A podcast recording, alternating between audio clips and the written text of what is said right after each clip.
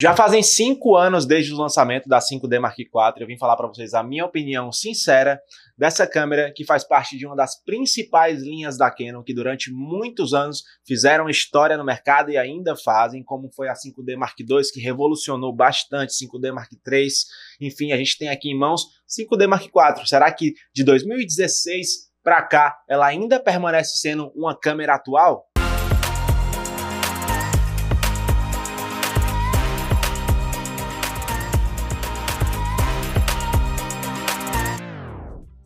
Com todo esse movimento de mirrorless, com todo esse movimento que a Sony tem feito, que a própria Canon com a linha EOS R, com esse mount RF dela, como é que tá isso? Eu tenho utilizado a Canon 5D Mark IV durante alguns anos.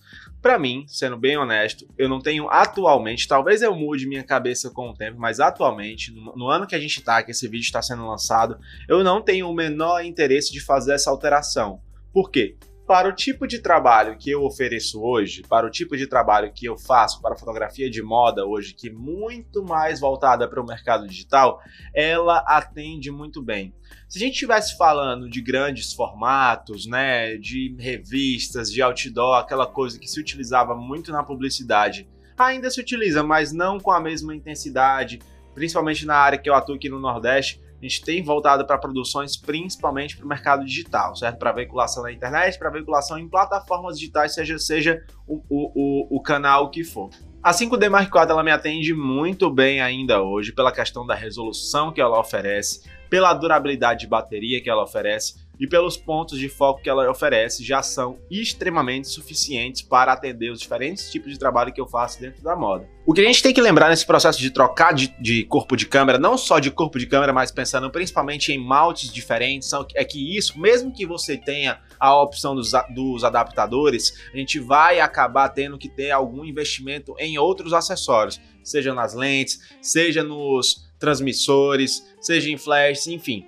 Isso vão ser cuidados que tem que se antecipar e botar na, no papel e ver na conta se isso realmente se paga. Se hoje eu tenho a Canon e o meu kit de lentes já está completo, para eu fazer essa migração 100% para uma Sony ou fazer para um mount RF, por exemplo, eu vou ter um desprendimento financeiro muito grande que eu entendo que não vai ter um grande degrau novo na minha fotografia, nos resultados que eu vou estar tá entregando para os meus clientes, pelo perfil que eles esperam que seja entregue. Se fosse algo que eu faço autoral, porque eu quero uma qualidade específica, esse tipo de coisa, mas como eu estou falando aqui de fotografia comercial, a Canon 5D Mark IV e o Mount EF já atendem muito bem. Eu saí dessa Canon, eu saí de uma Canon 6D para ela, pela questão dos pontos de foco, pela questão de algumas funções a mais, pela questão da qualidade da imagem de um modo geral, a gente sabe que ela tem uma resolução superior em relação a uma 6D, para a questão de vídeo também, que eu já investia nisso na época. Aqui no 6D só gravava o Full HD em 24 ou era 30 FPS, e, e para eu ter a opção de 60 FPS, para poder trabalhar um slow em alguma imagem, eu tinha que baixar a qualidade para 720. E no digital isso era perceptível sim. Quando você tinha que dar uma escala Ficou pronta a coxinha, pera aí.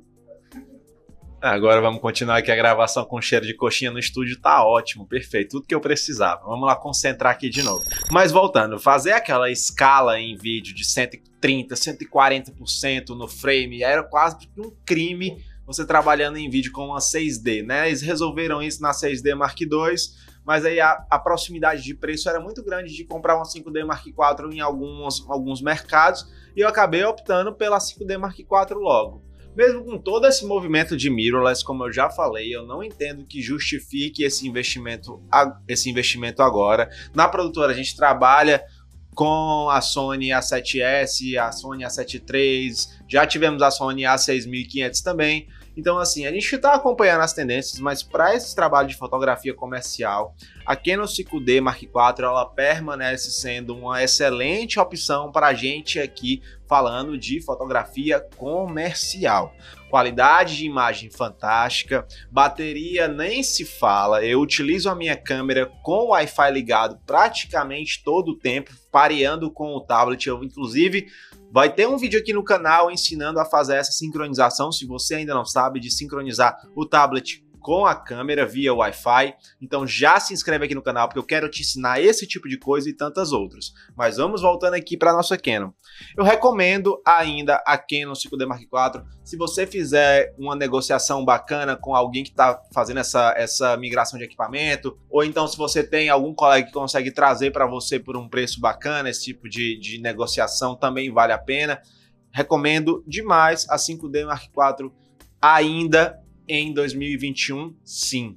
Então, assim, se o seu cenário hoje é, eu tô em 2021, já tem um equipamento, sei lá, você tem uma 6D, que era o meu caso, ou você tem uma, uma SL3, né, mais recente, você tem uma linha Rebel da vida, uma linha T, e você tá querendo pegar uma, uma full frame bacana e você está conseguindo condições de pagamento bacana, ainda mais na pandemia, ainda mais com essa instabilidade de dólar, onde todos os equipamentos praticamente dobraram de preço, eu ainda diria que sim, vale a pena você estar tá trocando por uma 5D Mark IV, aproveitando todas as lentes que você já tem, aproveitando todos os flashes que alguns só são compatíveis com Canon, né? O encaixe aqui, o sensor dele, ou aproveitando transmissores seus que são voltados para Canon. Eu, por exemplo, tenho transmissores da Godox que eles são Canon. Se eu quisesse disparar as minhas tochas eu, com uma Sony A7 III, por exemplo, eu teria que comprar um transmissor para Sony específico. Então, alguns cuidados tem que colocar na mesa. Nós temos uma condição de que em 2021, de um dólar muito alto, equipamentos que dobraram de preço em alguns, dos, em alguns casos. Você pode ter trabalhos que não exigem esse tipo de preciosismo, de nitidez, de qualidade que você está querendo entregar. E com a Canon 5D Mark IV já vai ser mais do que suficiente. Então vale a pena você cogitar a 5D Mark IV sim como uma opção se você tiver uma boa negociação de valores. Beleza? É essa a mensagem que eu quero deixar aqui para vocês em relação a essa câmera que foi e ainda é revolucionária na linha da Canon.